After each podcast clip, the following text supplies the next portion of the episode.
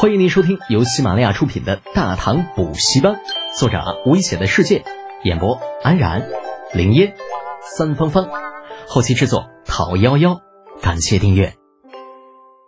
第五百八十四集，诚意。拍了拍屁股底下的箱子，李浩头抬得很高。怎么样啊，唐叔？今儿我这诚意到位吧？五千两黄金的保证金，唐叔觉得可还满意呀？李湘端着茶，沉默不语，但时不时瞟向那些个平时被他挂在嘴边不屑一顾的黄白之物，纠结之色溢于言表。嗯，德简呐，你看这事儿闹的，叔其实也不是在想跟你要钱，但这么大的事情，叔要是连点保证金都不收，这下面人难免会说些闲话，你说是吧？对呀，这我能理解，所以我今天把这金子带来了。回头呢，唐叔你派人点点啊，如果没差的话，给我开个条子，我回去呢也好拿回去冲账。呃，不用不用，德姐你的人品是信得过，不用点数。那怎么行啊？亲兄弟还明算账呢，这数目一定是要清点的，否则出了这个门我可真不认账了啊！李浩半真半假的表情看在李湘的眼中，心里多少也是有些没底，纠结片刻。既然德简你执意如此，那叔就做一回小人。五千两黄金说起来数目不少，但是也就几百斤的分量，再铸成两斤一块的金块，这真说起来也没有多少块。片刻之后，便清点完毕了。李湘得到手下确认无误的眼神示意之后，二话不说，直接啊给李浩出具了证明，并且盖上了太原府官印与他个人的私印。至此，交接完毕，五千两黄金归于太原府所有。李浩在拿过证明之后，认认真真的从头到尾看了一遍，满意的点点头，然后又在李湘错愕的目光中。将那张加盖了印章的证明亲手撕成了碎片。李湘看着如雪花般落到地上的纸屑，眼中闪过了一丝疑虑：“呃，德简呐，你你你这是？”李浩则是无所谓的笑了笑，对着李湘拱拱手：“唐叔啊，该办的事情已经办完了，我回去还有事儿，告辞。”哎，德简，李湘追了李浩两步。啊又想起还有五千两金子等着自己收拾呢，就懊恼的收住脚步，一拍大腿：“哎呀，这叫什么事儿啊？这！”李湘身边那管家啊，满头雾水，看看金子，又看看自家老爷。呃，老爷，这这李德简他是什么意思啊？什么意思？你看不明白呀？李湘翻了个白眼儿，没好气的说道：“这小子！”是变着法的给老子送礼呢，五千两金子，好大的手笔呀！送送送礼，五千两金子。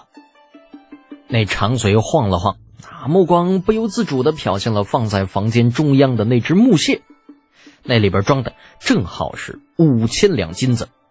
呃，可这些金子不是要入库的保证金吗？有证明，那才是保证金。这李强忽然觉得自己应该换一个长随了啊，这个太蠢了。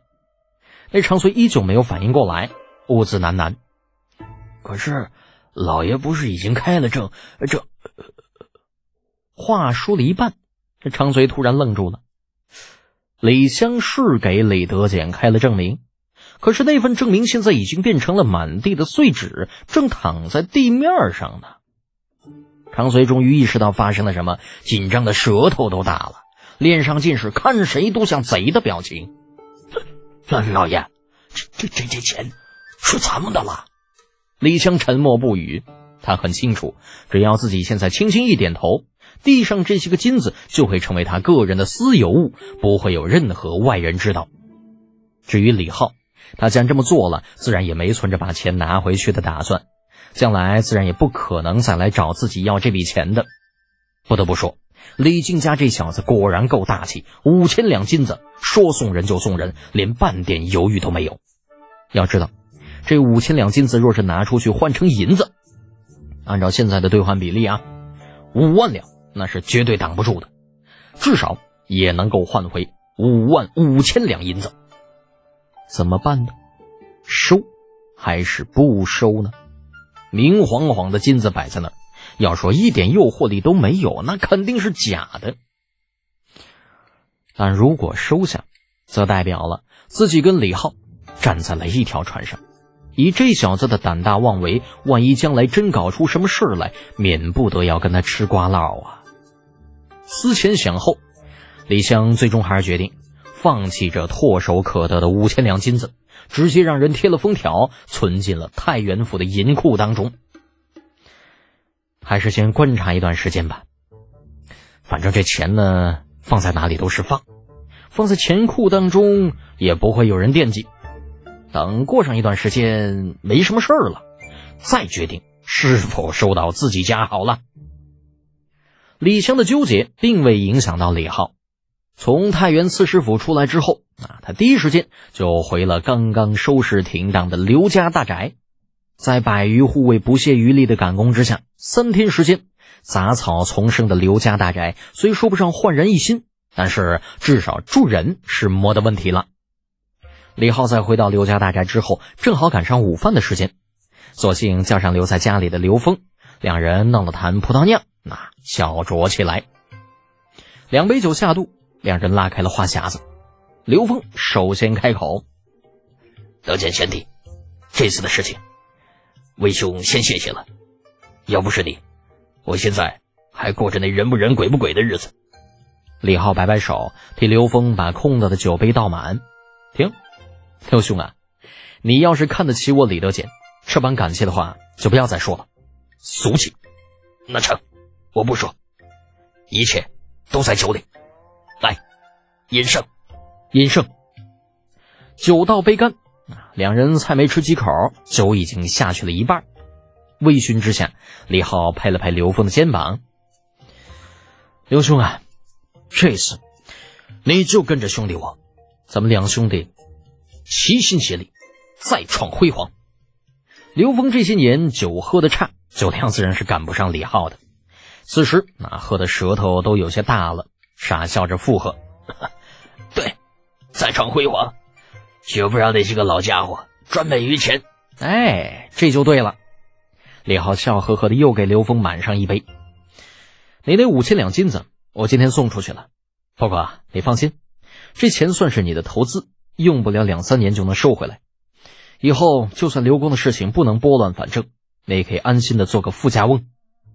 说完之后，半天不见反应，李浩有些纳闷儿，盯着刘峰瞅了好一会儿，才发现这家伙竟然坐着就睡着了，那口水流出来老长老长，还带着粘液，啊，这家伙都拉成丝儿了，看着忒恶心。安排铁柱将刘峰送回了房间。反正该交代的都已经交代过了，这一说听没听到，那就是刘峰自己的事儿了，跟老子可没有啥太大的关系啊。本集播讲完毕，安然感谢您的支持。